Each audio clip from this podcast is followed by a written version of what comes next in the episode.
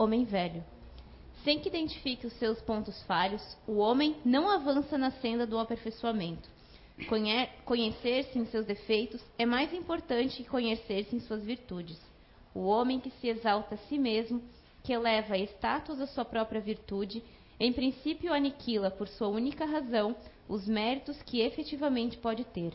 A qualidade moral que carece de promover-se para ser vista não passa de um arremedo de virtude. Se eu faço o que não quero, já não sou eu quem faz, e sim o pecado que habita em mim. Agir conforme não se quer é antinatural. Quem já não se compraz no homem velho, nunca mais voltará a ser o que era. Poderá, inclusive, por um tempo mais ou menos longo, continuar a lhe sofrer a influência, mas não se deixará dominar. É que em seu espírito se operou uma cisão definitiva, e o inimigo posto, assim, a descoberto, já não se lhe constitui em obstáculo à vitória. O Evangelho segundo o Espiritismo, capítulo 17. Romanos, capítulo 17, versículo 20. Obrigada, meninas. Então, boa tarde a todos. Eu disse que hoje não ia ter, ter muita gente.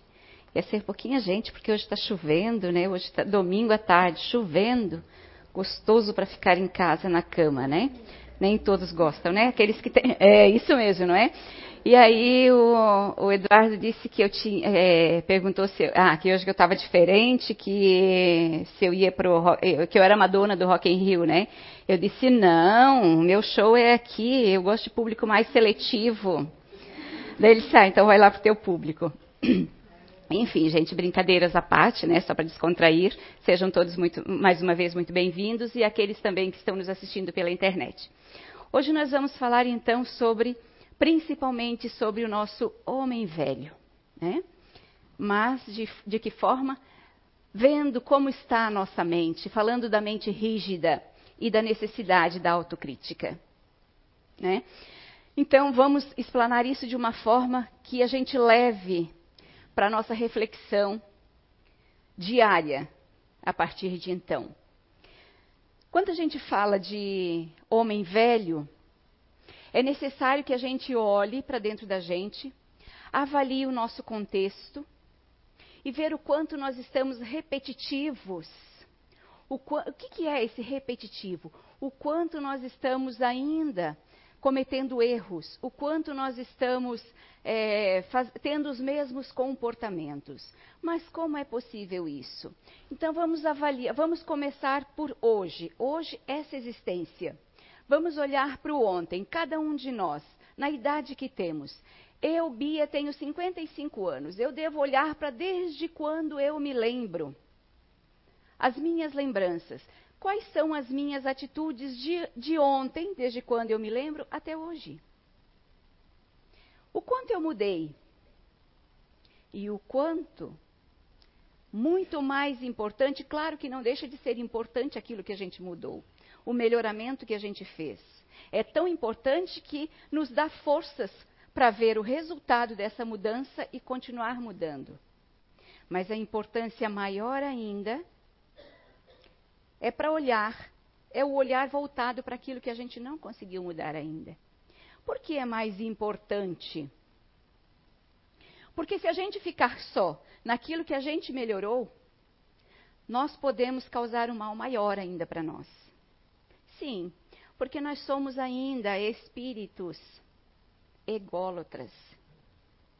Nós ainda somos cheios de egos. Nós ainda somos, ainda nos achamos mais que os outros. E se eu começar a olhar para aquilo que eu já melhorei, aquilo que eu já consertei, eu posso esquecer de olhar para aquilo que eu preciso consertar ainda e achar que não. Que agora eu já cheguei num ponto onde eu estou muito bem, eu melhorei muito. E o ego pode vir, ele é tão sutil que ele pode acabar me destruindo. Porque eu posso passar a pensar que eu sou melhor que os outros. E eu posso passar a pensar que eu sou melhor que aqueles primeiro que me, que me cercam. Quais são as primeiras pessoas que nos cercam? Os nossos familiares. E eu vou me achar cheio de razão, eu vou me achar dono da verdade. Então vamos começar por aí. Por isso que eu digo, essa nossa avaliação, vamos começar por aí. Mas por isso que eu penso que é muito bom, sim, a gente ver o quanto a gente já melhorou. É bom, nos dá forças para continuar melhorando, para continuar a investigação do que precisa ser melhorado ainda. Opa, eu já consegui um tanto. Mas foi tudo? Era só isso? Bom, vamos dizer que fosse só isso. Que nessa existência, a programação do que era necessário à minha mudança, eu consegui. E pronto, deu, fica por aí? Não, a gente precisa aproveitar a encarnação. A gente precisa colocar muito em prática aquilo que a gente melhorou. E quem vai mostrar para a gente o quanto a gente melhorou? O nosso público. Porque muitas das vezes a gente não consegue olhar para dentro da gente. Mas sempre tem alguém que está sofrendo as consequências das minhas atitudes, do meu comportamento. Esse é o meu público. É ele que vai dizer para mim o quanto eu melhorei e o quanto não. E o nosso, por isso é necessário tanto a vigilância para que o ego não sobressaia, quanto a investigação do meu comportamento, para ver o quanto precisa ser mudado ainda. E aproveitar a existência, aproveitar a encarnação. Segundo a espiritualidade, está cada vez mais difícil um espírito reencarnar, né? Diz que a fila é muito grande. Mas os pais hoje, as famílias hoje se formam, mas não estão muito interessados em ter filhos. Estão mais interessados em si próprios. Estão mais interessados em construir o lado material. Claro, não podemos esquecer que alguns de nós vêm com a proposta de não ter família. Como assim?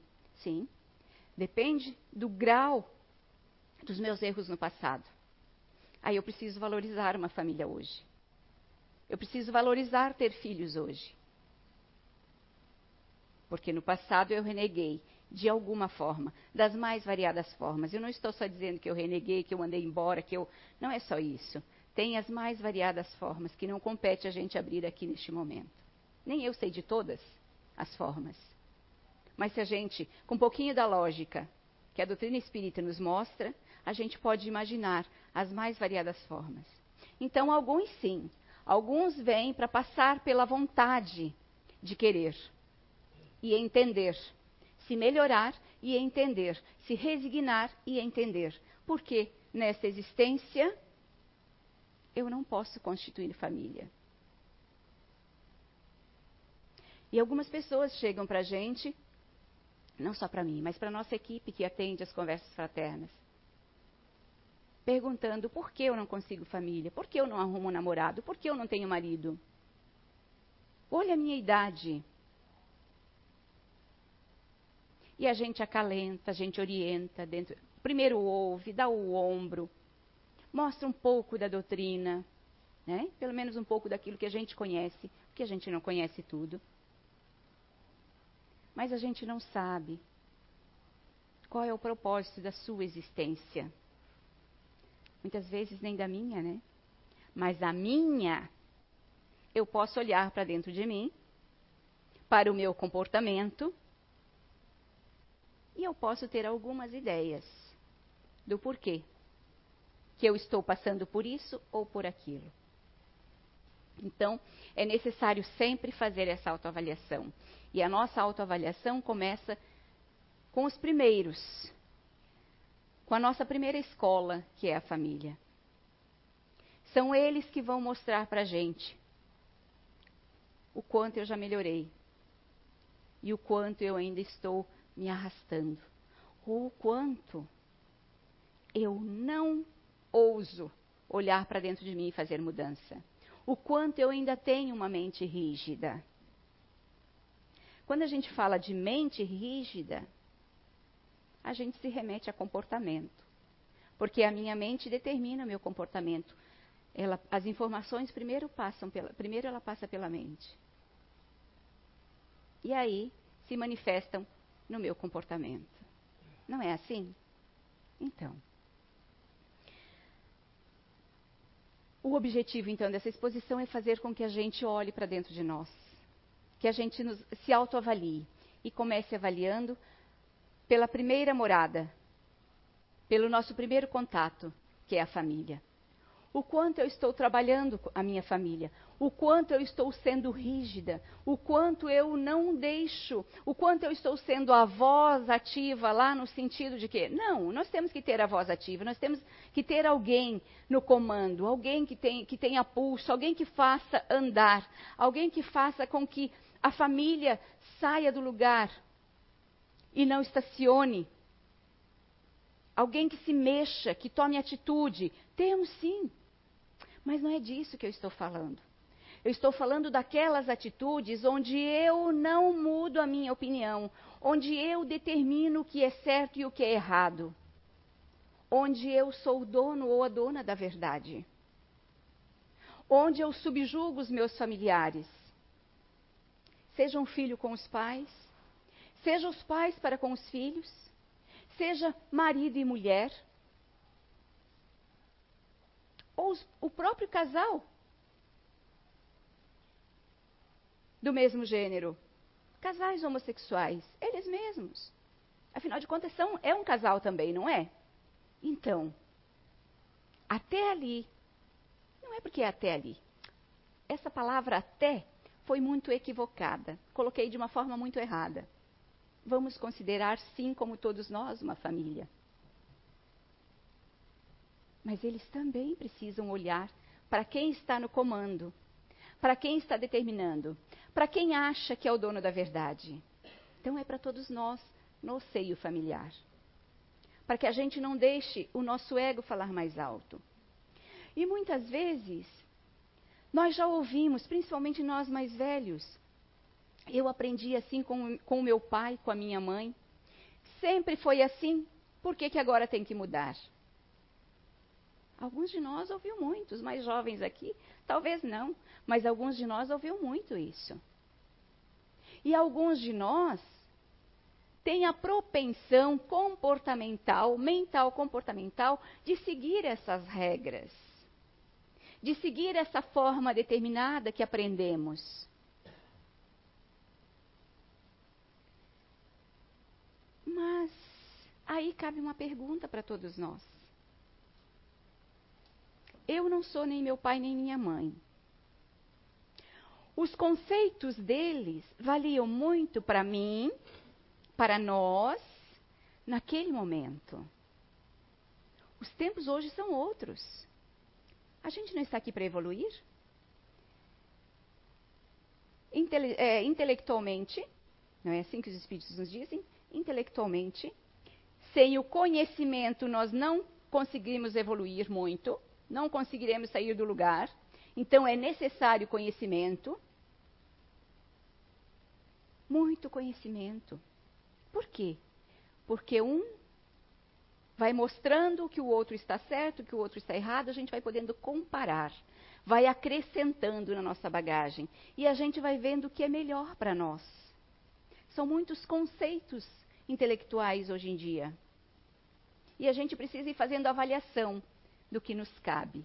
Uma outra, um outro ensinamento que a doutrina nos, nos oferece, nos, nos diz, é que, e por isso eu adoro essa doutrina, né?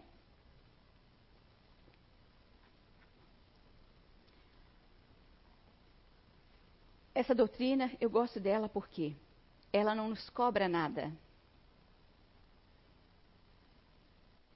E ela nos diz: eu posso tudo.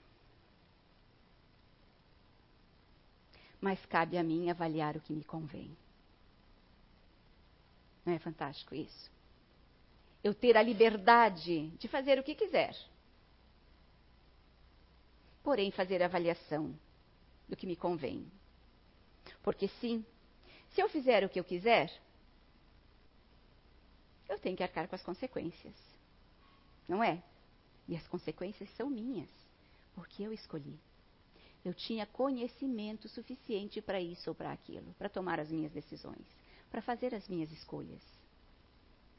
E eu não posso culpar a Deus e aos outros. Afinal de contas, conhecimento quem tinha era eu. A escolha também era minha. Também foi minha. Então ela nos diz que eu posso tudo, mas nem tudo me convém. E aí é necessário a gente avaliar o nosso contexto passado, o que nós aprendemos culturalmente e ver o quanto nós já evoluímos. Porque é necessário evoluirmos intelectualmente, espiritualmente e moralmente. É necessário. Alguns de. Ah, materialmente também nos é permitido, sim. Porque alguns de nós têm até como missão evoluir materialmente. Missão individual. E às vezes até em missão coletiva. Por quê? Porque eu fiz, causei um estrago no passado. E agora eu preciso aprender a lidar com os bens materiais, com esse lado materialista, que todos nós temos, afinal de contas, estamos aqui na matéria. Então, nosso primeiro momento de reflexão, o nosso lar, é a nossa primeira escola. O quanto estamos arraigados em ideias que eu acho que eu é que tenho razão, que essa é a mais pura verdade. Quem de nós pode dizer que está com a verdade? Que é dono da verdade? Nenhum de nós. Cada um acrescenta no que pode. A cada um vale a reflexão do quanto não é ninguém que tem que me cobrar, sou eu que tenho que me cobrar. Do quanto eu preciso melhorar. Aí nós temos o nosso mundo familiar, nós temos o nosso mundo profissional e nós temos o nosso mundo social como um todo, que é de nossa responsabilidade também. Por onde passarmos, nós temos responsabilidades com o nosso comportamento. Então é necessário que a nossa mente se abra para a evolução. Mas de que forma? E se eu não consigo, de que forma eu olho, eu faço essa, eu abro a minha mente, de que forma eu faço essa mudança?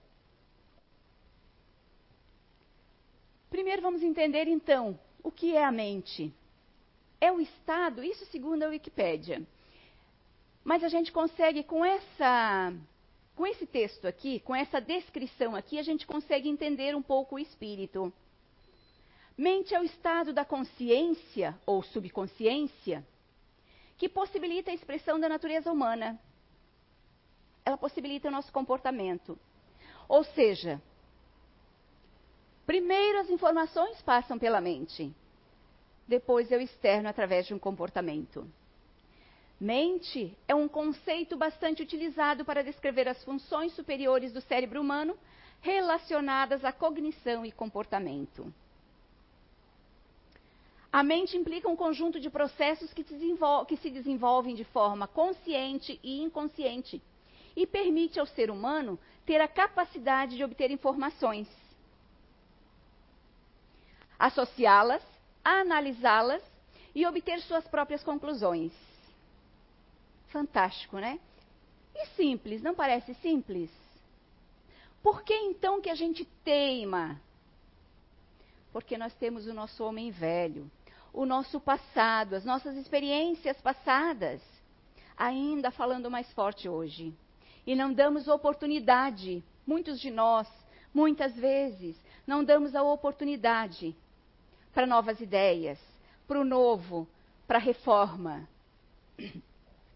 Ela também está ligada a características humanas como a razão, a memória, a intuição, a inteligência, o arquétipo. Aqui o arquétipo é o processo, é onde fica processado as informações culturais, seja do passado hoje, do passado existencial nosso, de outras encarnações. Aquilo que a gente aprendeu fica processado ali. Em algum momento a gente põe, a gente expõe, a gente se comporta. Ah, o sonho, o sentimento, o ego, o superego, tudo isso é necessário a gente cuidar, além de poder influenciar a conduta de um indivíduo. Então, o nosso comportamento está associado a todas essas. a mente, mas a mente tem todas essas informações, todo esse processamento para facilitar o nosso melhoramento e a nossa mudança comportamental. Então, a mente rígida é uma mente petrificada, dura, que resiste a mudanças, embora a evidência e os fatos demonstrem o erro. Vem o ego. Sou teimoso, teimosa, né? Teimoso no sentido é, generalizado, todos nós, né? A gente teima em continuar fazendo a mesma coisa. A gente teima que é dono da verdade. A gente teima que tem razão. Ah, claro, alguns de nós vemos com um comportamento de continuidade. E aí eu não mudo. Sempre foi assim. Mas a intenção evolutiva é para todos nós. Então, essas pessoas que têm essas características inatas, também é necessário rever seus comportamentos, é necessário buscar conhecimento e, claro, com o pé no chão, buscando a segurança, fazer suas mudanças também. O que é importante que fique claro para todos nós? O tempo de cada um de nós é muito particular. Cada um luta à medida das suas forças. Cada um tem seu tempo. E oportunidade, oportunidade nós vamos ter sempre. Mas eu falei no início que parece, segundo os espíritos, que as oportunidades estão cada vez mais difíceis, né? Ou seja, Deus nos dá toda oportunidade que for necessária. Mas nós, como espíritos, não estamos dando, nos dando a oportunidade de voltarmos, de reencarnarmos, de fazermos, de termos a oportunidade de vir para cá e fazermos diferente, fazermos melhor. Aqui diz que a mente flexível tem um corpo modificável. Pode-se dizer que é uma virtude, muito mais que habilidade, em que define um modo de vida e permite resistir às pressões do meio.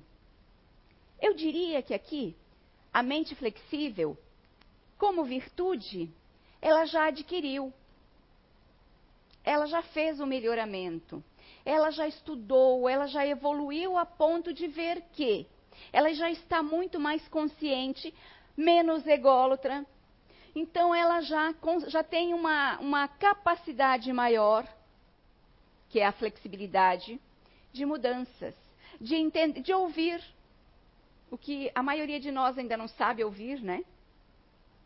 A gente se atropela, a gente quer ter resposta antes de, ter, de ouvir o que o outro, de, de, de outro terminar o que ele tem para dizer, eu já tenho a resposta para dar. A maioria de nós é assim. E aí eu já, já estou com a resposta equivocada. Por quê? Porque sou dono da verdade. Porque se eu terminar de ouvir o que ela tem para dizer, eu vou ver que a resposta adequada seria outra. E aí meti os pés pelas mãos. E aí, olha o estresse, o estrago, a perda energética que eu tenho, porque eu tenho que consertar isso. E muitas vezes o meu ego não permite. Então eu digo que aqui o espírito, essa mente, ela já adquiriu essa virtude. Ela já desenvolveu, ela já aprendeu a ouvir. Ela já aprendeu a mudar seu comportamento. Ela já, já aprendeu a se autoavaliar. Ela já aprendeu a reconhecer que aquele comportamento que eu tinha para essa determinada situação já não cabe mais eu já posso mudar, eu já posso dar sequência, eu já posso trocar por uma outra muito mais compensadora, muito melhor para mim, que me deixa mais feliz. Então, muito mais que a habilidade. Mas sim, sendo uma virtude, acaba também sendo uma habilidade. Eu desenvolvi uma habilidade também. Essa foi a minha compreensão espiritual, quando aqui o texto diz que a mente flexível é um corpo modificável. E a característica básica das pessoas rígidas é a resistência a mudar comportamentos, crenças ou opiniões embora os fatos observados demonstrem que estão erradas. As mentes fechadas, excessivamente ancoradas ao passado, atrapalham o progresso da sociedade em que vivem. Nós podemos estar fazendo parte disso. Eu faço parte, eu vim para cá como um ser único, mas no seio familiar e num contexto familiar maior que a humanidade. Eu tenho uma responsabilidade primeiro para comigo, depois para com os que me cercam, no sentido primário e primeiro, que é o familiar, que são as pessoas mais próximas, depois o profissional, o social num todo. Eu tenho responsabilidade para com todos. Até para aquelas pessoas que eu nem conheço, que eu nem sei se algum dia eu vou cruzar. Eu posso, de repente, ter uma existência aqui de 100 anos e eu nunca saí de Blumenau. Mas o meu comportamento, o que eu faço aqui em Blumenau, pode repercutir o mundo. E a gente não faz nem ideia. A nossa mente talvez nem alcance ainda. Mas eu preciso fazer a diferença. E lembrei agora de uma primeira diferença, que é universal, onde eu contribuo para todo esse contexto universal, para todas essas pessoas encarnadas neste planeta, através de um instrumento que ninguém, ninguém pode dizer que não, não, não, não é acessível, que não tem acesso. A oração. Quando eu oro pela humanidade, me, parece, me pareço tão pequeno perante a humanidade, né? Como que a minha oração vai chegar? Ah, se ela for, ela é energia. E se ela for realmente de coração e com a vontade daquela mudança, daquela ajuda, da, da, do propósito pela qual eu estou orando, ela vai se unir a outros, vai formar uma energia maior e vai chegar naqueles que estão precisando. Então, a nossa primeira diferença já começa pela oração. E que alguns de nós não têm o hábito de orar. Alguns têm preguiça, alguns pelo por não ter hábito nem lembra. E quando é que eu vou lembrar? Quando eu estou em perigo. Quando eu estou precisando. Quando eu estou sentindo falta de algo. Quando eu estou necessitando. Quando eu estou passando por uma dor. Seja qual for mas eu, eu, eu, eu. É claro que a gente precisa pensar na gente. Afinal de contas, eu falei o quê? Que a minha primeira responsabilidade é para comigo. Mas é necessário. É necessário também pensar nos outros. Ou nos tornaremos ególatras. Nosso ego, ao desencarnarmos, a gente vai perceber que ele era maior do que a gente pensava, do que a gente imaginava. No capítulo 12, que fala sobre a perfeição moral, a pergunta 909 do Livro dos Espíritos, Kardec pergunta aos espíritos: O homem pode sempre vencer suas más tendências pelos seus esforços? E sim, gente. Nossa estadia, nossa passagem neste momento, nessa existência, neste planeta, ela é baseada no esforço. Nós não viemos a passeio. A doutrina espírita já nos diz que nós não viemos a passeio. Nós não viemos para um parque de diversão e nós não viemos para o lazer. Nós viemos para a batalha. E a primeira é a nossa para conosco mesmo. Nós viemos para a correção dos nossos erros do passado. E nós viemos para a nossa evolução, para o aprendizado, para o aperfeiçoamento. E tudo isso envolve esforço. No mínimo, porque na maioria das vezes a gente quer que seja do nosso jeito. E aí a gente sofre muito mais. E aí a gente emprega muito mais esforço nessa mudança. Mas é através do esforço. E a resposta que os espíritos dão para Kardec é que sim. Algumas vezes com pouco esforço. É a vontade que lhe falta.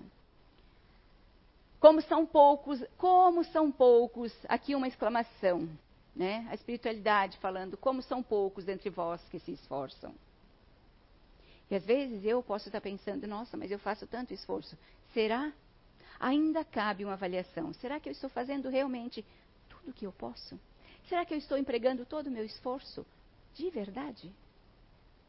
Claro, alguns de nós têm uma luta maior que outros. Mas eu não posso comparar a minha luta com a de ninguém. Eu não posso comparar ou maldizer Deus. Por que, que eu sofro isso se os outros não sofrem? Por que comigo? Ninguém sofre em vão. Ninguém passa por nada em vão. Se a tua cruz, ou se a minha cruz está sendo maior que a tua, foi porque eu errei mais. Ou porque eu assumi maior responsabilidade no plano espiritual ao vir para cá. Mas podem ter certeza, por mais difícil que seja, nós temos as ferramentas à nossa disposição para que a gente passe por essas dificuldades, por esse aprimoramento, com força, determinação e garra. Nós temos os recursos. Ele não é o Pai? O Pai.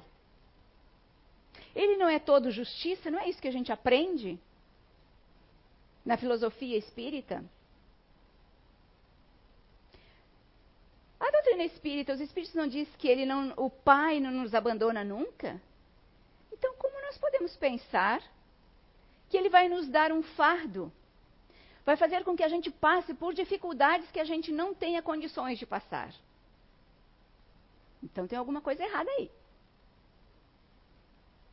Vamos rever o que a gente está aprendendo, então. Sim, por mais difícil que seja, é condizente com aquilo que a gente precisa para nossa recuperação, para nossa evolução. E nunca estamos abandonados. Há situações que a gente vai passar ou que a gente está passando, que ela é tão difícil, que redobra, triplica a ajuda para que a gente passe, para que a gente vença.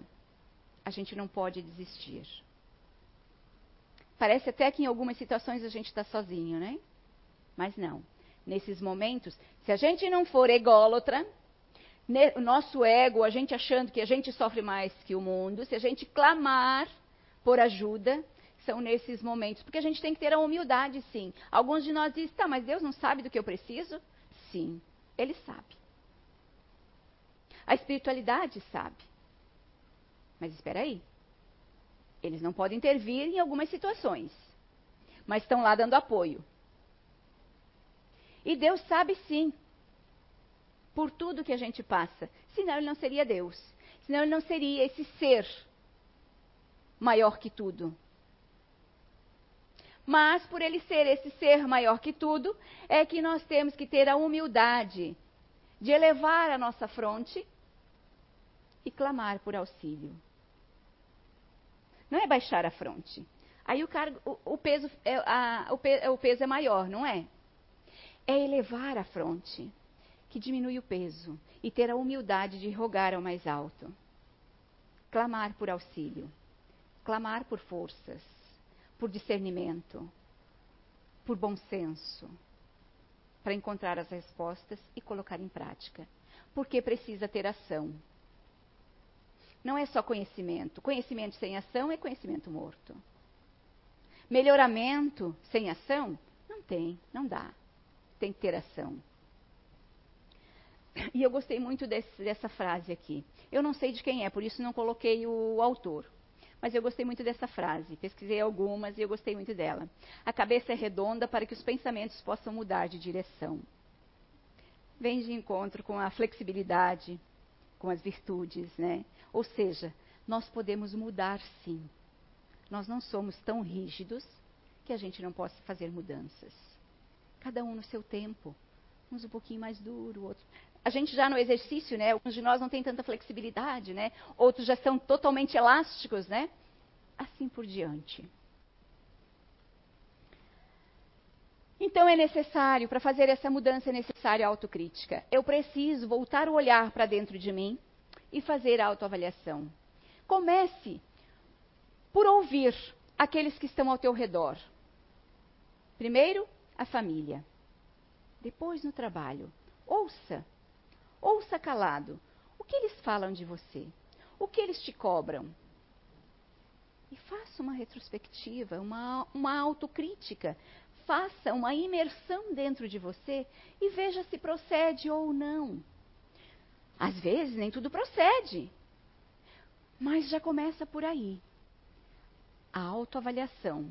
Examinar as próprias crenças, valores, comportamentos e descobrir se houver o inútil, o absurdo ou o perigoso na nossa maneira de pensar. Nada de preconceitos, só ouvir ativamente. O que, que significa ouvir ativamente? Ouvir e agir. Tomar uma atitude para fazer a mudança.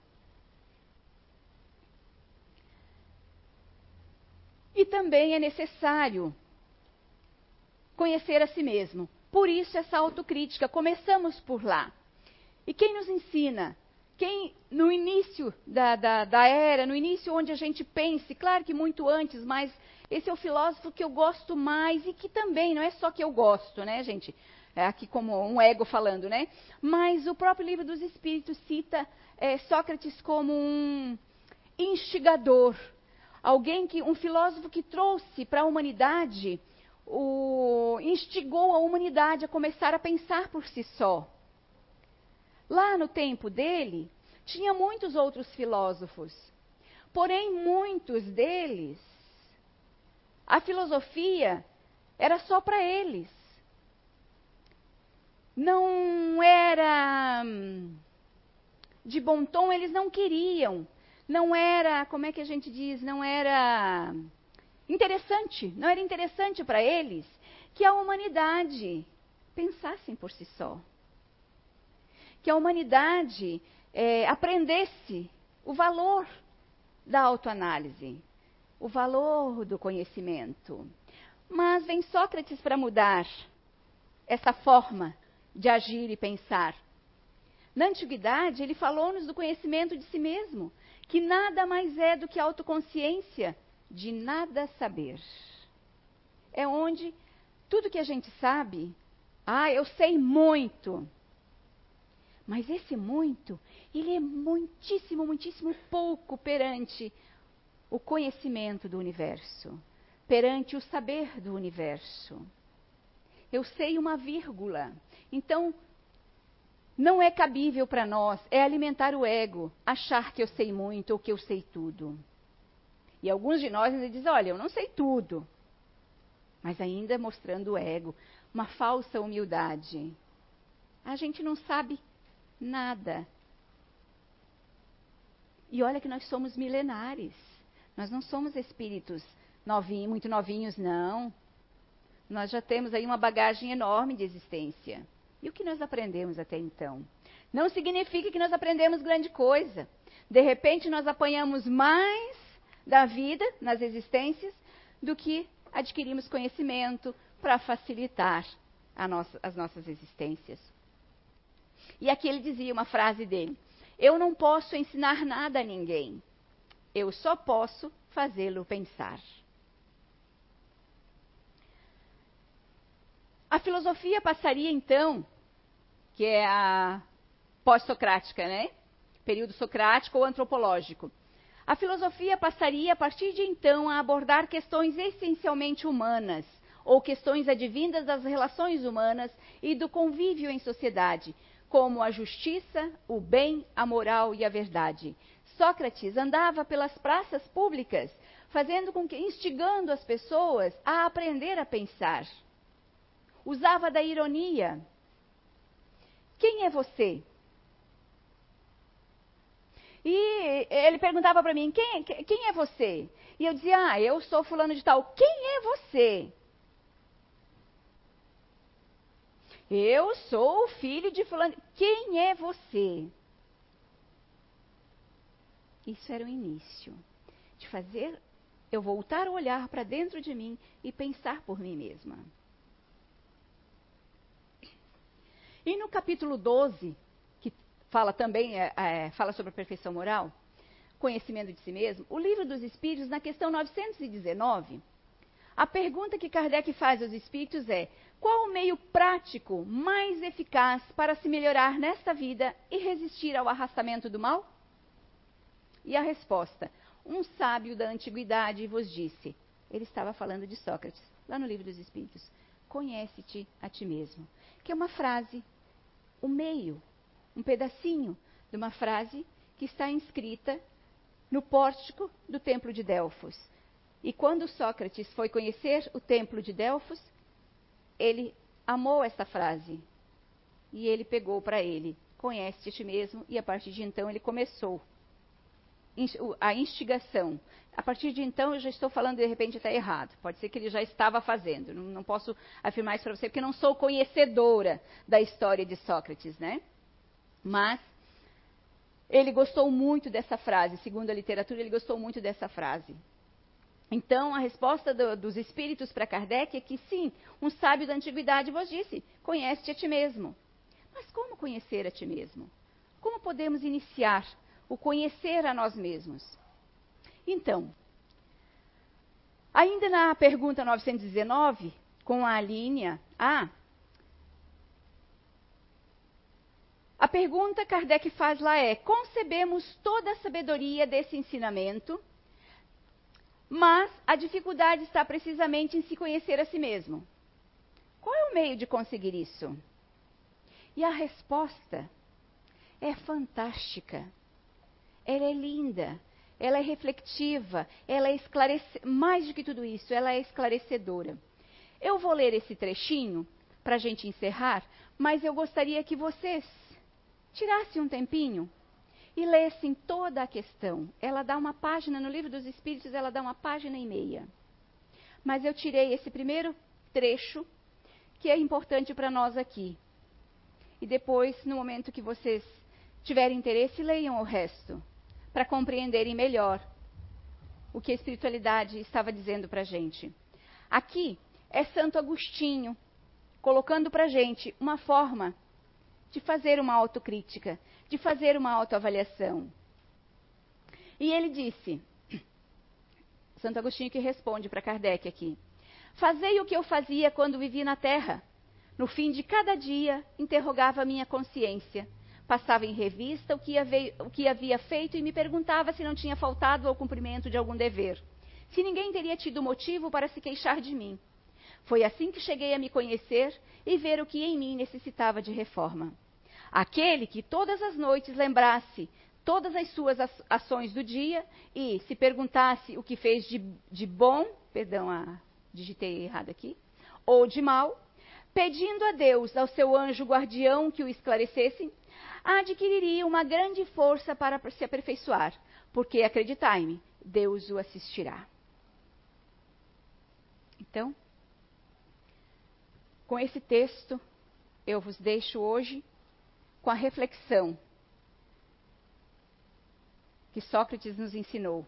Fazer a autocrítica, olhar para dentro de nós e ver onde a gente está errando ainda, onde a gente ainda está repetindo os erros. Lembre-se que nós não somos donos da verdade, que sempre é tempo de mudar.